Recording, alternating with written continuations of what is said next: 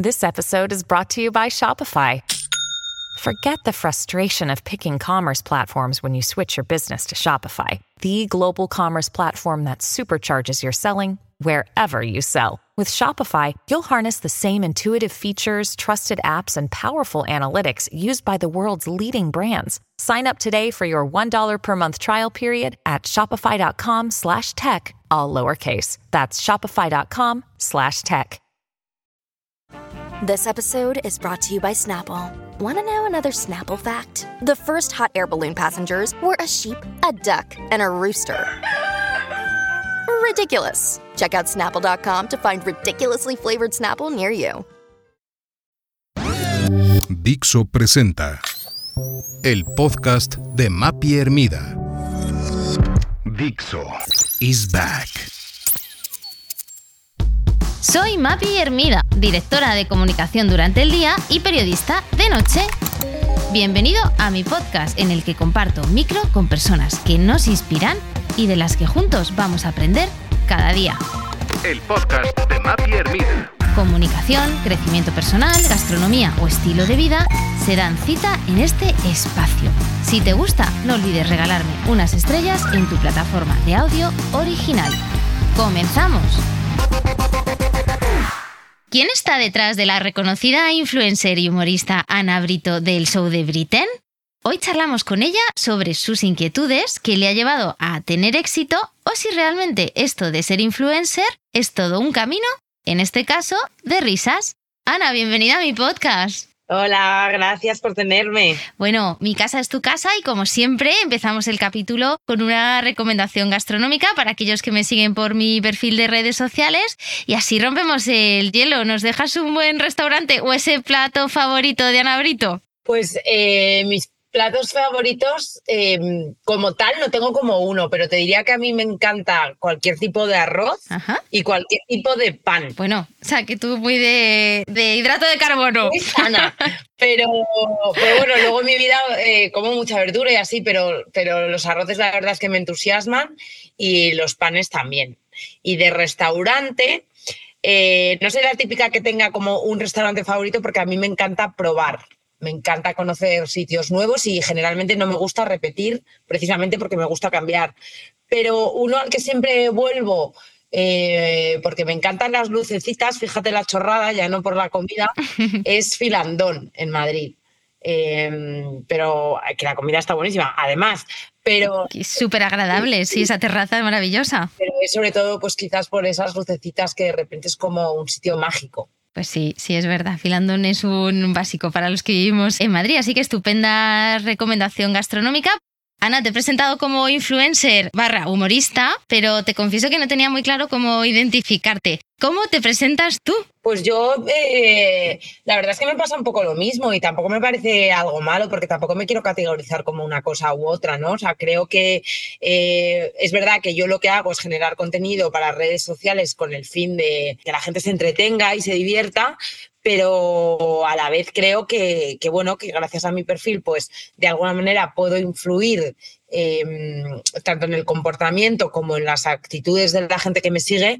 Entonces, eh, pues, pues me siento cómoda también en esa en esa incertidumbre, ¿no? Sí, es que al final, bueno, yo también, ¿no? Que somos perfiles multidisciplinares y dices, oye, pues creador de contenido, parece que estás evitando decir influencer, pero en el fondo, oye, también tienes una cierta influencia, pero también es publicista, pero también te dedicas al humor, ¿no? Las cosas no, y las personas, no solo somos una. Claro, a mí de hecho yo estoy súper en contra de las de catalogar a la gente en una categoría, ¿no? Eh, además siempre lo he dicho, yo me veo a mí misma como un perfil multidisciplinar y me, a mí me encanta el cambio. Yo me soy la típica persona que no me veo haciendo lo mismo y nunca lo he hecho eh, durante toda mi vida. Entonces, eh, pues hoy soy, estoy haciendo esto y mañana saber. ¿Sabes?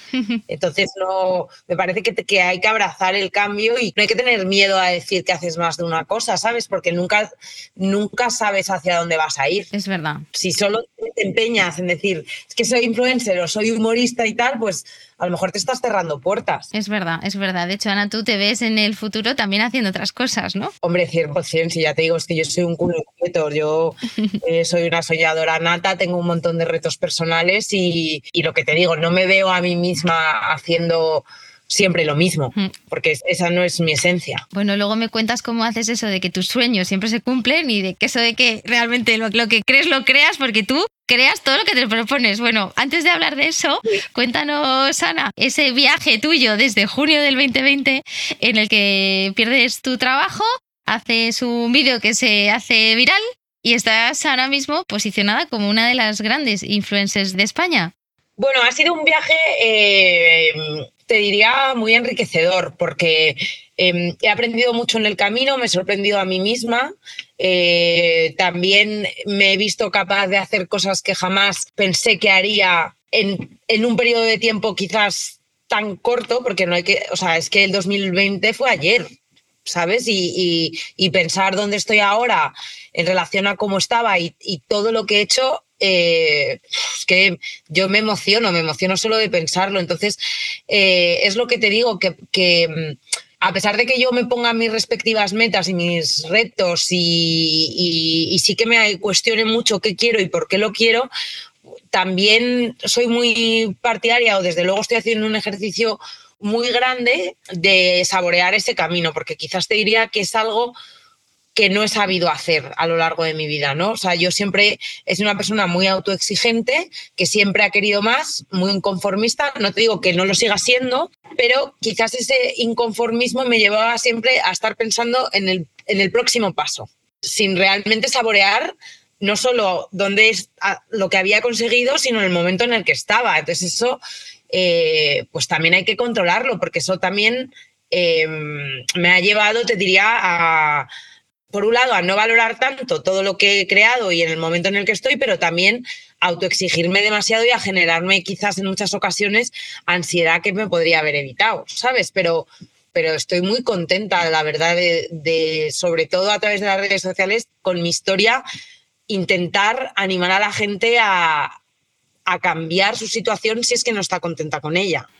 Siempre que pueda, por supuesto, porque yo entiendo, pues oye, que hay casos que, bueno, hay circunstancias en la vida que no podemos cambiar, como puede ser pues una enfermedad o una catástrofe natural, bueno, pues joder, eso ya son factores externos que no dependen de ti, pero desde luego sí que una de las misiones que tengo, aparte de entretener o que me gustaría tener, sí que es impulsar a la gente a que si hay algo en su vida que ellos puedan controlar y que puedan cambiar, que al menos yo les inspire a, a de alguna forma hacerlo o al menos intentarlo. De hecho, se nota cuando hablas enseguida, ¿no? Que el mundo del crecimiento personal, de, de la- de autodesarrollo, no lo trabajas mucho. También se ve Sí. eh, en alguno de tus vídeos. ¿Cómo te apoyas ahí y qué importancia tiene en tu vida?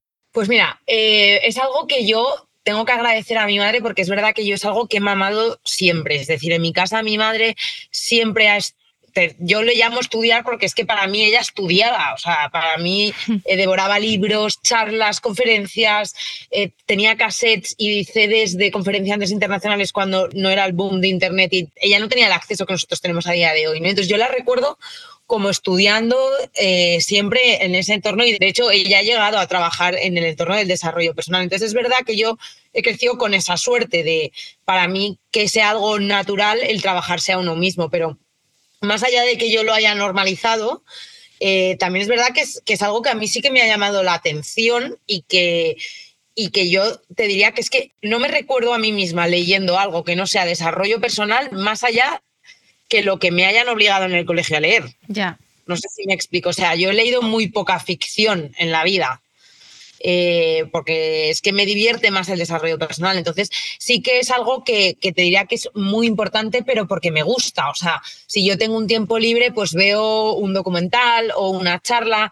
eh, o me- es verdad que yo también leo bastante, leo menos de lo que me gustaría, también te digo, pero, pero cuando tengo tiempo leo, leo mucho.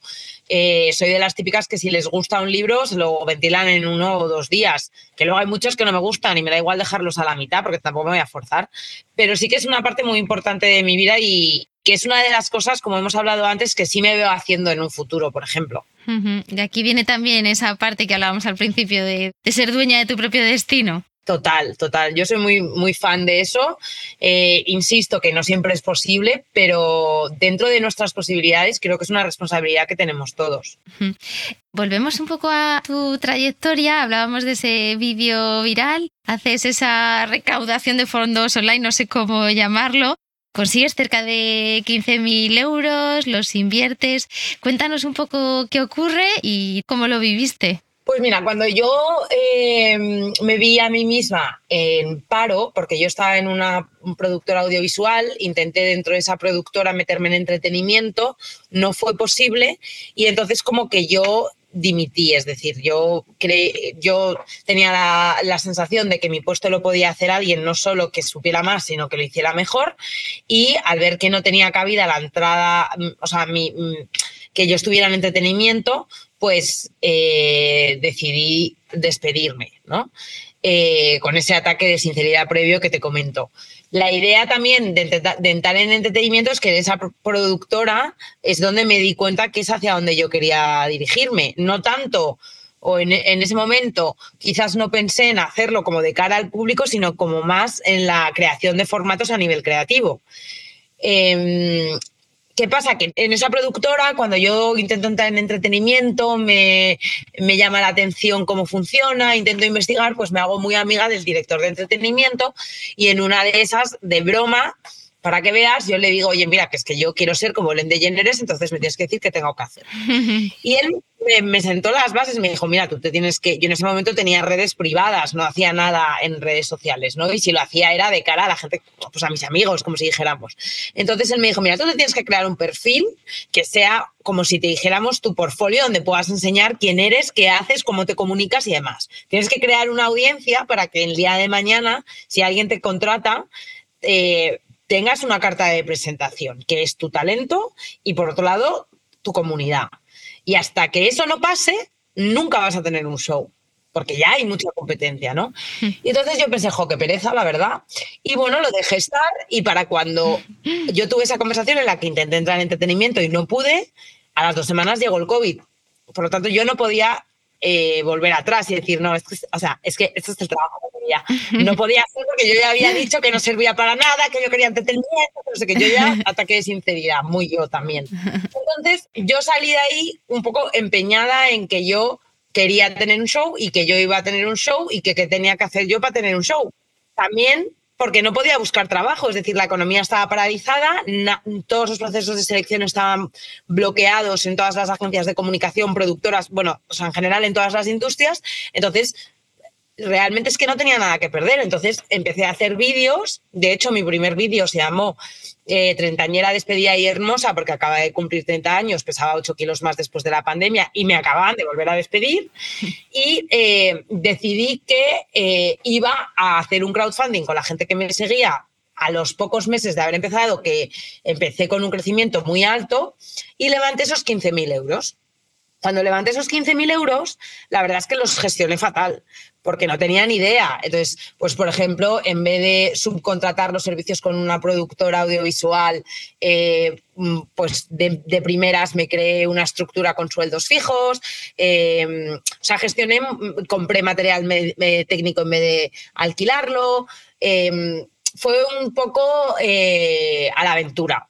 Y es verdad que no me salió bien, pero también aprendí mucho, ¿no? Y entonces, eh, cuando no salió, no salió a lo mejor como a mí me hubiera gustado que saliera, y porque no supe realmente amortizar los recursos como me hubiera gustado, fruto de mi inexperiencia, y tampoco me parece nada malo. Sí que es verdad que a la gente que donó, pues le escribí como una carta como muy extensa de qué es lo que, qué es lo que me había pasado, ¿sabes? Y, que, y, yo realmente sigo teniendo la lista a día de hoy en casa de toda esa gente que donó, aunque fuesen céntimos, porque realmente es gente que, que, apostó por mi perfil casi cuando yo ni, ni siquiera creía en, en cuál iba a ser el devenir del show de Britain, ¿no? Claro. Y ahí eh, también se complementa con luego el video podcast que haces con Suso Jones. Poco se habla, cómo evolucionas y bueno, pues cómo es esa segunda parte, ¿no? De tu trayectoria. Bueno, eso, eso pasó casi dos años después, te diría, o desde luego año y medio, y, y fue When you need mealtime inspiration, it's worth shopping Kroger, where you'll find over 30,000 mouthwatering choices that excite your inner foodie. And no matter what tasty choice you make, you'll enjoy our everyday low prices, plus extra ways to save, like digital coupons worth over $600 each week. You can also save up to $1 off per gallon at the pump with fuel points. More savings and more inspiring flavors make shopping Kroger worth it every time. Kroger, fresh for everyone. Fuel restrictions apply. Algo realmente fortuito, porque Chuso y yo nos conocemos por una amiga en común y de hecho, previo a conocernos, yo era súper fan de Chuso, de él y de su personalidad, de su contenido, de todo. Y cuando nos conocimos, mm, tuvimos la suerte como de congeniar desde el último minuto, que yo creo que muchas veces esas conexiones pasan en la vida eh, y no son casualidad. Y muy desde el principio, en una conversación, en una comida, fue como, yo quiero tener un podcast. Ah, pues yo también. Bueno, pues vamos a hacerlo juntos. Y, así empezó. Em, cada uno habló con su respectiva agencia sin pedir permiso, que es como yo creo que hay que hacer las cosas. Y, fue como, vamos a hacer esto. Y, lo vamos a autoproducir, es decir, la, primera y la segunda temporada eh, salió de nuestros bolsillos Mm, prácticamente te diría que no tuvimos casi ningún ingreso y que todos los ingresos que recibíamos era para, bueno, para cubrir, por supuesto, los costes y luego lo que sobraba, que era muy poco, para reinvertir en el podcast. Y, y nuestra intención desde el principio no fue ni es a día de hoy. O sea, nuestro objetivo siempre fue entretener y pasárnoslo bien, sin tener ninguna pretensión de que de creernos alguien que no somos o de adoptar un papel que no nos corresponde. O sea, somos Chuso y Ana Brito, Em, con las cualidades y efectos de cada uno y traemos a gente para hablar de un tema en concreto y lo que buscamos es pasárnoslo bien y que cuando la gente nos escuche sienta que también está en esa conversación, que es una conversación que podríamos tener en el sofá de su casa. Ya. Y, ese es un poco el objetivo que hemos tenido y que mantenemos. Por supuesto, en el camino, pues a lo mejor nos hemos equivocado, como todo, porque, porque oye, es que pues lo reconocemos también, no somos expertos, mm, nosotros no hemos estudiado periodismo y a lo mejor, pues oye, ha habido entrevistas que podríamos haberlas hecho mejor, pues seguramente. Pero eso tampoco somos nosotros. Claro. ¿Sabes? Eh, entonces, bueno, nosotros eh, con este podcast ya te digo que lo que pretendemos es entretener, pasárnoslo bien y ser nosotros mismos. Y en esta carrera, Ana, desde el 2020, ¿de qué vídeos te, te sientes más orgullosa o dirías, oye, pues este, eh, la verdad es que, jo, creo que di en el clavo, ¿no? Con los insights y con la historia que cuenta detrás. O también, ¿no? ¿Qué invitados os han gustado más o te han llamado la atención? A ver, eh, una cosa es lo que ha gustado más a la audiencia y otra cosa lo que más me ha gustado a mí. Ya. el perfil que yo tengo, soy consciente de que es un perfil que en mi industria se considera un perfil blanco. Un perfil blanco es un perfil que, como si dijéramos, no se mete en camisas de once varas porque es como muy, eh, como que no se posiciona, el humor es como muy generalista y no sé qué, pero yo realmente tengo un humor negro muy heavy. que eh, no me compensa sacar en redes sociales porque juegan en mi contra. Ya. ¿Vale? Y de hecho, las veces que yo he utilizado ese humor negro que tengo, hmm. o sea, que yo tengo, Ana Brito, en su día a día, no, has, no me ha salido bien, pero ha sido el contenido que a mí más me ha gustado. No sé si me. Totalmente. Por otro lado, y de la misma manera, los contenidos quizás más disparatados, que tampoco han tenido por qué tener tanto éxito, también han sido los que más me ha gustado, porque a mí me encanta el humor absurdo y me encanta eh, crear personajes y me encanta que se me vaya la olla, pero la gente lo que le gusta es el contenido con el que se siente identificado, pues los monólogos, por ejemplo, ¿sabes? Entonces, bueno, yo creo que también es un proceso en el que a mí eh, yo como si dijéramos, sigo explorando, me parece que es un camino que tengo que, en el que tengo que seguir, porque al final tengo que seguir explorando, viendo otros formatos, viendo cómo me siento cómoda. Eh, también la audiencia va creciendo conmigo, a lo mejor lo que gustaba antes ya no gusta mañana, y bueno, es un proceso que, va a seguir así. Y en relación a poco se habla, un poco por lo mismo, pues quizás mis, mis entrevistados favoritos han sido aquellos, eh, pues más disparatados, como por ejemplo Aramis Fuste, que fue un verdadero disparate de episodio. O sea, yo si estoy triste me veo ese episodio y se me pasa porque es una completa ida de olla. Y el de Esti de Soy una pringada, lo mismo, porque es que son dos personajes muy diferentes. Entonces, eh, te diría que es en los que yo mejor haciendo el trabajo, haciendo la grabación, ¿no? Es en los que mejor me, los me lo he pasado. Oye, Ana, y de vídeos que sí les han gustado a la audiencia, ¿cuáles son los que más han pitado? Quizá el de Formentera, ¿no? Bueno, el de Formentera petó en su día, claro, o sea, fue de los primeros que petó virales. Mira, vamos a verlo ahora en directo, nos metemos en las estadísticas, que yo no me meto nunca, ¿eh? la verdad es que soy un desastre para eso, pero vamos a meternos y a ver, porque tú piensas que también la audiencia que va entrando eh, también va, va cambiando. O sea, yo sí que te podría decir que quizás todos los vídeos relacionados con, los, con la maternidad, pues son los que más eh, alcance tienen. Hay que tener en cuenta que, claro, yo tengo una audiencia que es un 90% mujeres, entre 35 y 45 en un 80%. Claro. Pues claro, es que estoy ahí, ¿sabes lo que te quiero decir? Claro. Pero bueno, si, si cogemos, por ejemplo, yo qué sé, pues cuentas alcanzadas de los últimos, vamos a hacerlo en directo, ¿vale? Venga, dale, cuéntanos de qué va el vídeo para los que no lo hayan visto. Claro, claro, pues, Venga. no sé, de los últimos 90 días, que es lo único, lo máximo que me deja, me sale que, por ejemplo, pues el vídeo más visto es un quiérete, pero el segundo es el de la puerta del cole. Fíjate. Que es cómo analizo qué tipos de madres hay en la puerta del colegio. Seguido de movidas de los regalos de Navidad. O sea, eh, quién regala a quién, por qué, qué hago. Qué bueno. cuando entonces. Es que eso es buenísimo.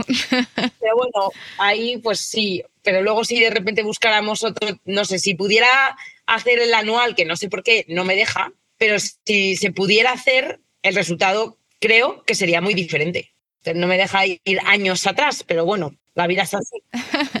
Oye, Ana, y decías que tu territorio es el humor, tú lo llamas, y te cito, la medicina más reconfortante, la carcajada, la media sonrisa y la alegría que nunca hay que perder. Eh, ¿Dirías que el humor es tu propósito de vida? ¿Que has encontrado un poco eso que realmente te mueve? A ver, es que es una pregunta que uno se debe hacer a sí mismo constantemente. Es decir, eh, creo que sí que es uno de mis propósitos porque también es uno de mis dones. Es decir, yo de manera natural soy una persona divertida, que tiene un gran sentido del humor y que con eso en su vida, de alguna forma, ha sabido ayudar a los que le rodean en momentos en los que no estaban bien. Entonces, no me parece casualidad que el día de mañana con 85 años siga, siga dedicándome única y exclusivamente a eso? Pues no, ¿por qué? Porque también tengo otros dones y quizás también los tenga que explotar. Entonces, que creo que sin duda va a formar parte de mi vida y va a ser una parte importante de ello, por supuesto. Que creo que es lo único que voy a hacer, ni muchísimo menos. O sea, volvemos antes a lo de que no me gusta encasillarme, yo estoy en constante autoevaluación constantemente, me gusta preguntarme si lo que, porque claro, sea, si tú me preguntas a mí misma si yo quiero lo mismo que cuando empecé este proyecto, no. Y dentro de tres años tampoco lo será. ¿Por qué? Porque yo durante ese tiempo habré aprendido y habré tenido muchísimas experiencias que probablemente no solo hayan cambiado mi forma de ser, sino mi forma de pensar y, probablemente hayan cambiado mis prioridades en la vida. Entonces, eh, a mí me gusta mucho, o cada vez estoy aprendiendo más, te diría, a, aprender que eh, ese, ese ejercicio de autoconocimiento lo tengo que hacer de manera constante porque también es ridículo pensar que lo que vamos a hacer ahora es lo que vamos a hacer el resto de nuestra vida. O sea, vivimos en un entorno en el que ya pensar que porque estudies una carrera, te hagas un máster y te trabajes, vas a dedicarte a eso para siempre. Estamos locos. O sea, esa realidad es completamente histórica, prehistórica. O sea, nos vamos a reinventar 80 veces. Entonces, no ser consciente de eso me parece cavarse la propia tumba de uno mismo. Y respecto al humor, estuvo por aquí en el podcast Juan Luis Cano, en el capítulo 69 de Goma Espuma, nos decía que ya no podemos reírnos de nada. También un buen amigo que trabaja en Campo Frío hizo el spot este de los cómicos, en el que comenta el tema también de los chistes. Bueno, y es cierto, ¿no? Eh, que ha evolucionado, no sé si para bien, para mal, no sé cómo lo ves tú, cuál es tu visión aquí, Ana. Yo creo que hay cosas eh, de las que antes nos reíamos que ya reírse de ellas ahora es como ridículo, ¿no? O sea, a lo mejor chistes que se hacían antes con connotaciones, yo qué sé, homófobas o machistas, pues a día de hoy ya es como, pero ¿qué, qué dices, tío? Pero también sí que eh, por, el, por, el, contrario, siendo que efectivamente tenemos muchísima menos libertad para tanto hablar como para hacer humor de un montón de cosas, porque la gente tiene la piel muy sensible. Entonces, es lo que te digo, eh, yo por ejemplo, es que yo tengo un humor muy negro. Entonces, claro, yo puedo entender que la gente que también hay tipos de personalidad y de humor, entonces puedo entender que lo que me hace es que el humor es subjetivo, ¿sabes? Entonces, es que a mí lo que me hace gracia puede que no te haga gracia a ti, y es que no pasa nada, ¿sabes lo que te digo? Entonces, mm. tampoco entiendo el afán de hacer boicot a una persona porque haya hecho, dicho o algo con lo que tú no estás de acuerdo. ¿Qué más te da? Ya. ¿Sabes? sí me parece que eso al final haga que mucha gente no haga y diga lo que realmente le saldría, porque la malinterpretación siempre va a estar ahí. Ya. ¿Y cómo ves a la mujer en este mundo, Ana, del humor? Porque claro, yo pienso en humoristas digo, Padilla y pocas más. O sea, tampoco me vienen tantas a la cabeza. Hombre, yo creo que ya a día de hoy sí que hay un montón de referentes. O sea, hay ya. Abril, Tony Acosta, Eva H, eh, y luego del entorno digital, pues también tienes, yo qué sé, Eva Soriano, Lala Chus, eh, Tamara García. Eh, creo que han surgido, bueno, y me Esperanza Gracia que la hago. Sí, como otra generación, ¿no? Una nueva también. otra generación que también te digo que, que ha sido fruto de un ejercicio de meritocracia. Es decir, tú antes destacabas, no solo por, por supuesto por tu valía, pero es que a ti te tenían que señalar. Es decir, tú tenías que ser elegida. Yo creo que esta oleada de, nuevos talentos, eh, tanto masculinos como femeninos, hablo, ¿eh? ha surgido porque la gente ha querido que, que oye, les ha gustado, tienen una audiencia, los han elegido porque quisieran, y igual que han venido se pueden ir. ¿sabes? Entonces, eh, me parece que gracias a Dios y precisamente por esta nueva era en la que estamos y, esta meritocracia, pues ha habido cabida para un montón de nuevos talentos que, oye, no son para todos los públicos, cada una, como si dijéramos, tiene su nicho y eso también está muy bien. Entonces, me parece que decir que la mujer en la comedia eh, no es tanto como los hombres, pues, tío, me parece que estás muy out. Y ese cliché, Ana, de que el humor de alguna forma no parezca a veces compatible o en algunos casos incompatible con ser profesional ¿no? y que oye pues que en el fondo vuestro cometido es igual de serio que cualquier otro cometido. No sé cómo tú cuidas no también no entender mejor cómo trabajas tu estrategia de negocio todo ese tiempo también que dedicas a tus proyectos que sé que es enorme. Joder, bueno aquí hay como muchísimas preguntas en una ¿eh? vamos a una, una porque son todas como muy buenas. O sea lo primero pensar que por ser divertido por tener sentido el humor no eres profesional me parece de cateto, o sea, es de paleto. Independientemente de la industria en la que estés, sea, eh, o sea, de cualquier índole, me parece que eh, el hecho de poder hacerlo con sentido del humor, con un buen ambiente laboral, eh, es lo mejor que te puede pasar. Y no por hacerlo de esa manera vas a dejar de ser menos profesional. Me parece que al revés, te hace más, te hace mejor persona y, mejor profesional saber hacerlo con humor, porque quieras o no, vas a mejorar tu ambiente laboral y vas a hacer no, no solo feliz a los demás, sino que vas a sentir mejor tú contigo misma, ¿no? Eso de primeras. Luego, en segundo lugar, me parece que pensar que el hecho de, de hacer reír a los demás es poco profesional es como, es, ridículo, ¿no? O sea, me parece que una de las cosas más difíciles que existen precisamente es el humor. Y quien no piensa lo contrario debe morir.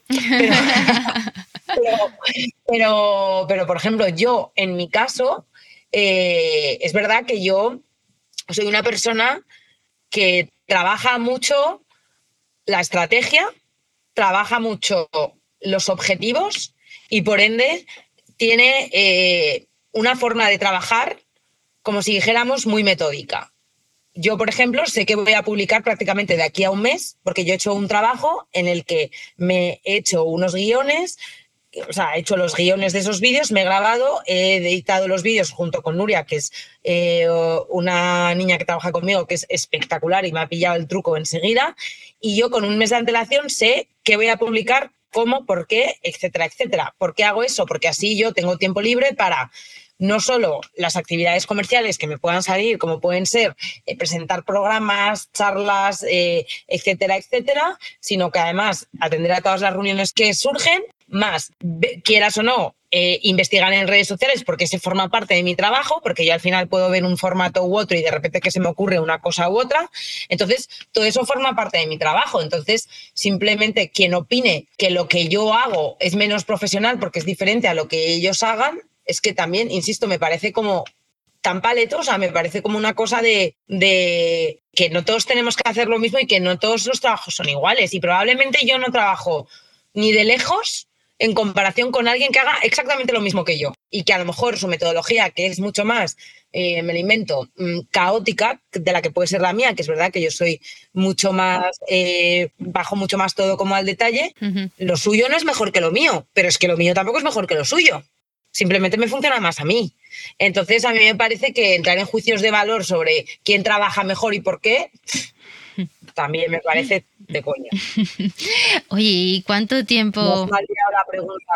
no bueno, hablaba de la estrategia también, ¿no? De cuánto tiempo dedicas a, tus vídeos, cómo haces esa investigación, cuánto tardas en editarlos, que decías, bueno, que te ayudan, pero por entender, ¿no? Que hay detrás y que dices, no, sí, parece que es un vídeo natural. No, no, no, no. Es que hay mucho esfuerzo detrás. Tengo una mezcla de todo, pero desde luego sí que te diría que eh, en porcentaje lo que menos tengo son cosas improvisadas lo que menos.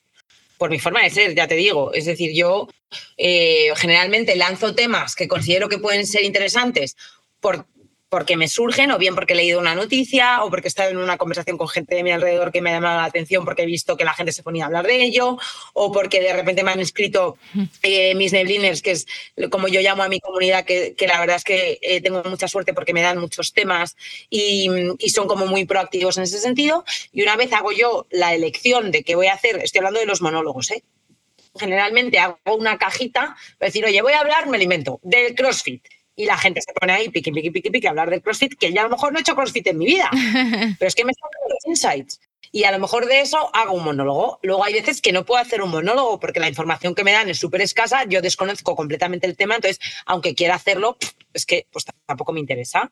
O luego los Britain Got Talent, pues los Britain Got Talent, yo veo vídeos generalmente de famosos y demás, y lo que hago es, a nivel de producción, buscar eh, pues localizaciones y vestuario o ítems que se utilizan en el vídeo parecidos para copiarlos y se llevan a cabo. Eso, por ejemplo, pues esa idea es una idea copiada absolutamente de Celeste Barber, que es pues una, comediante em, australiana que es una crack.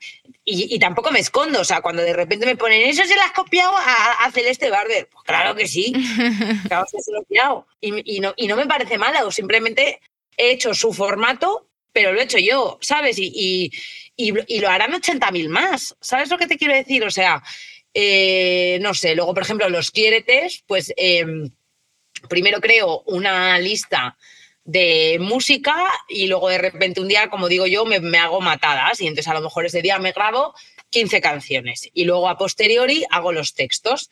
Tengo que ir viendo eh, vídeos de desarrollo personal, veo cuáles resuenan conmigo y con esos vídeos que veo que tienen texto incluidos, modifico el copy según mi opinión hay veces que veo un vídeo y que el copy me resuena, pero que luego a la hora de escribir pues no resueno con ello y no lo acabo haciendo. Y, bueno, y así un poco con todo, ¿no? Y como te digo, esa es mi forma de trabajar actualmente, pero es algo que tengo que aceptar que va, que va a estar siempre en constante cambio. Hablabas de, los que te escriben y te dicen, no, eso te has copiado. ¿Cómo llevas ese tipo de críticas? Porque ayer veía uno de los bailes y decía uno, no, es que me gusta el resto de vídeos, pero es que no, no sé si bailas muy bien. Y digo, pero qué absurdo. O sea, lógicamente es que es un vídeo que es de coña. y dices, madre mía, lo que tienen que aguantar. O sea, eh, no se entiende bien, ¿no? O sea, yo, por un lado, tengo que agradecer que es verdad que mi, mi comunidad, en ese sentido, eh, es buenísima. O sea, tengo de, realmente tengo, en comparación con muchos otros compañeros míos, muy poco hate y en ese sentido estoy súper agradecida porque no es algo a lo que yo me tenga que enfrentar en el día a día. Qué bien. Y luego, por otro lado, en el caso de que surja y que el comentario sea mm, que no sea constructivo, porque otra cosa es que sea constructivo, porque si es constructivo yo en el fondo lo agradezco, porque no te lo están diciendo a malas, te lo, al revés, te lo están diciendo para intentar mejorar. Entonces, en ese sentido, sí que las críticas eh, me gustan, porque yo a mí me gusta que me critiquen. Hmm. Si es constructivo. Cuando ya se trata de, pues eso, un comentario que, quieres que haga, ¿sabes? En plan, pues, pues es que a mí no me gusta más esto, pues a mí me gusta, a mí me hace mucha gracia cuando me, sobre todo cuando me dicen eh, cosas como tú me gustabas más antes, eh, ya no eres como antes, y pienso, pero es que, ¿qué, mentalidad hay que tener para creer que uno va a ser siempre igual? ¿Qué? Es que esa Ana ya no existe. Y es que además no me tengo que justificar, ¿sabes? Y si no te gusta, yo siempre digo, o sea, ¿quién tiene el problema? El problema lo tienes tú, que has visto un vídeo o has oído un comentario que no te ha gustado o lo tengo yo por haberlo hecho. Joder, si no te gusta, es que tienes billones billones con B de cuentas en cientos de miles de plataformas a tu disposición para elegir qué contenido quieres ver. Y en vez de decidir algo, decidir ver o consumir algo que te gusta más, te quedas en ese para criticarlo. Pues eres retrasado. Sinceramente. Pues como yo realmente me siento bastante superior a esa gente, tengo además mucha facilidad para bloquear cuando veo que, que digo, es que yo, ¿por qué voy a estar discutiendo con esta persona? ¿O por qué voy a aguantar que digan Bueno, y si no va al cuaderno, a tu cuaderno. no tengo. o sea, claro, o sea, es que te congelo al cuaderno de cosas que me importan una mierda. Efectivamente, que ese cuaderno es maravilloso. Pero, pero es que no, te juro que me cuesta muchísimo y, y yo he de decir, insisto, que no tengo tanto de esto. O sea, eso también lo comenté en el podcast cuando te dicen, no me esperaba esto de ti, no me esperaba esto de ti. Pues, pero esa es tu movida que que yo soy X o Y y ahora como no he hecho o no he dicho algo que tú esperas, ya me has puesto la cruz. Pues, pues bienvenida sea la cruz, Mari, hija. Allá tú. Me la hubieras puesto antes, la verdad.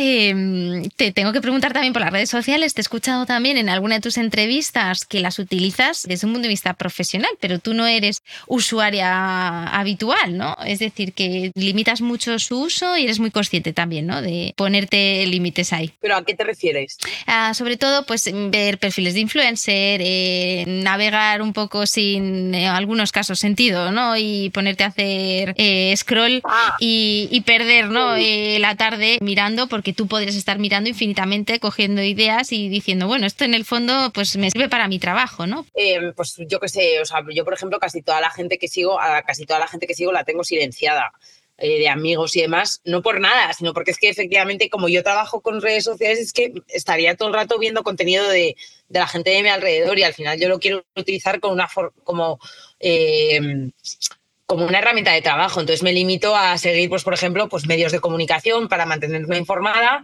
o eh, cuentas de humor, ¿sabes? Claro. Eh, porque es que si no, ya te digo que, que es, es muy difícil. Entras como en una espiral eh, adictiva, además, de la que es muy difícil salir, porque efectivamente hay una fina línea entre lo que es entretenimiento personal y lo que es trabajo. Claro, claro. Respecto a ese un poco ascenso ¿no? de tus seguidores, de tu capacidad de influencia, te has apoyado mucho en tu madre, tu vida privada la sigues manteniendo al margen. ¿Cómo llevas eso de ser eh, en parte reconocida, Ana? Porque a ti te conocerán por la calle. Sí, bueno, o sea, em, yo la verdad es que no lo llevo muy bien. Eh, no lo llevo muy bien porque yo a lo largo de mi vida he diferenciado mucho entre mi vida personal y mi vida profesional.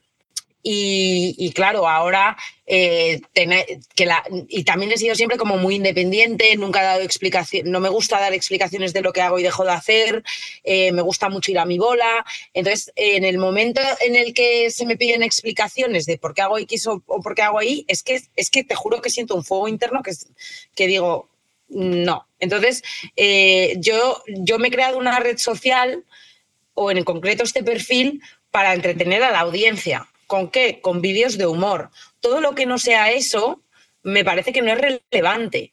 Es verdad que hay veces que me voy a contradecir, te quiero decir, a lo mejor estoy en un desayuno con, con unas amigas y me apetece subir una foto. Pues hija, tampoco tienes que estar tú cuestionando en plan, pero no que me vas a subir nada personal. Ay, hija, de verdad, te voy a dar cloroformo. Pero es verdad que yo, pues a mi marido y a mi hija no las saco, entre otras cosas, también por respetar a su, a su privacidad. Y luego porque yo estoy súper en contra del sharenting. Ya. O sea, yo no entiendo, independientemente del número de seguidores, no entiendo que la gente saque a sus hijos en redes sociales. Me da igual que tengas cinco amigos, que son los cinco amigos con los que tú ibas al cole, o que tengas un millón y seas Kiara Ferragni. Es que me da igual. Es que yo en eso estoy súper en contra y siempre lo he dicho. Yo estoy a favor, obviamente tampoco vas a esconderlo. Bueno, si quieres sí. Eh, pero oye, si no lo escondes, me parece lógico que saques a tu hijo y que la gente sepa si quieres que, que tienes hijos y tu vida actual, porque todos evolucionamos, pero que no saques su cara. Ya. Es que mm, te juro que no lo entiendo. Y más habiéndose demostrado todos los, los peligros que hay detrás, ¿no? Y luego por mi marido, simplemente por, por respeto a él, porque eh, algo que él quiere y que yo respeto. Es decir, el hecho de que yo haya decidido tener una carrera pública no implica que él también la quiera tener, ¿no? Entonces, cuando yo es verdad que estoy con ellos y me para la gente, em, por un lado me siento como como que me agobio por ellos, ¿sabes? No no es tanto por mí, porque es como, porque, joder, no deja de ser un reconocimiento hacia, lo, hacia mi trayectoria y, yo lo que te digo, tengo una audiencia como súper educada que cuando me paran es simplemente para darme la enhorabuena y para decir que les gusta lo que hago y es súper bonito, pero claro, si estoy de repente con mi hija o con mi marido, eh, yo realmente lo paso mal por ellos. Claro.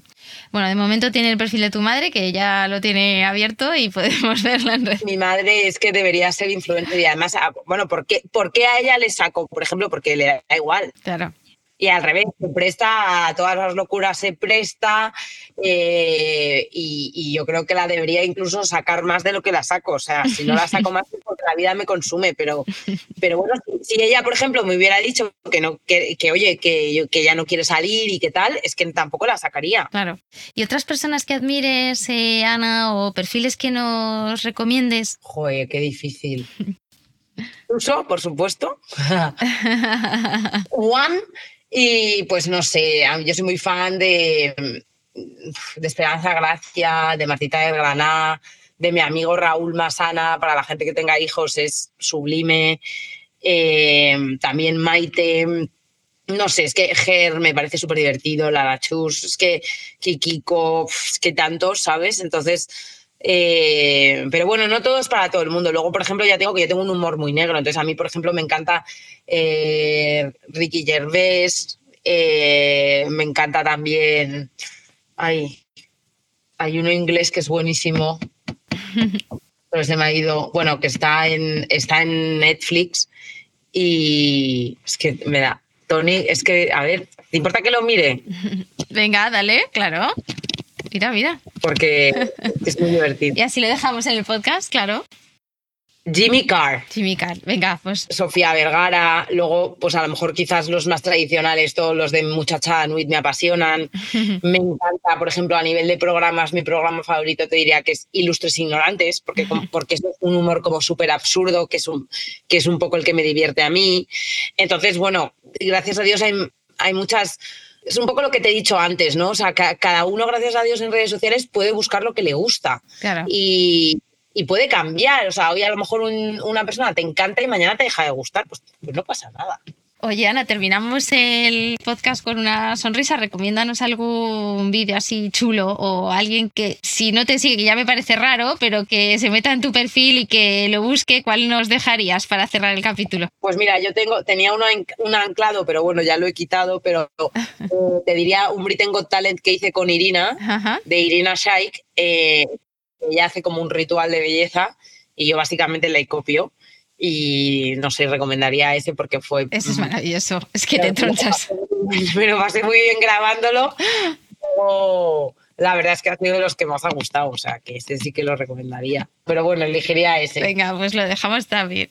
Oye, Ana, pues millones de gracias. Dejamos aquí este capítulo y quienes quieran seguirte viendo, pues ahí tienen el show de Britain en redes sociales y el podcast Poco se habla, que también seguimos detrás de ese micro. Un abrazo muy grande. Gracias.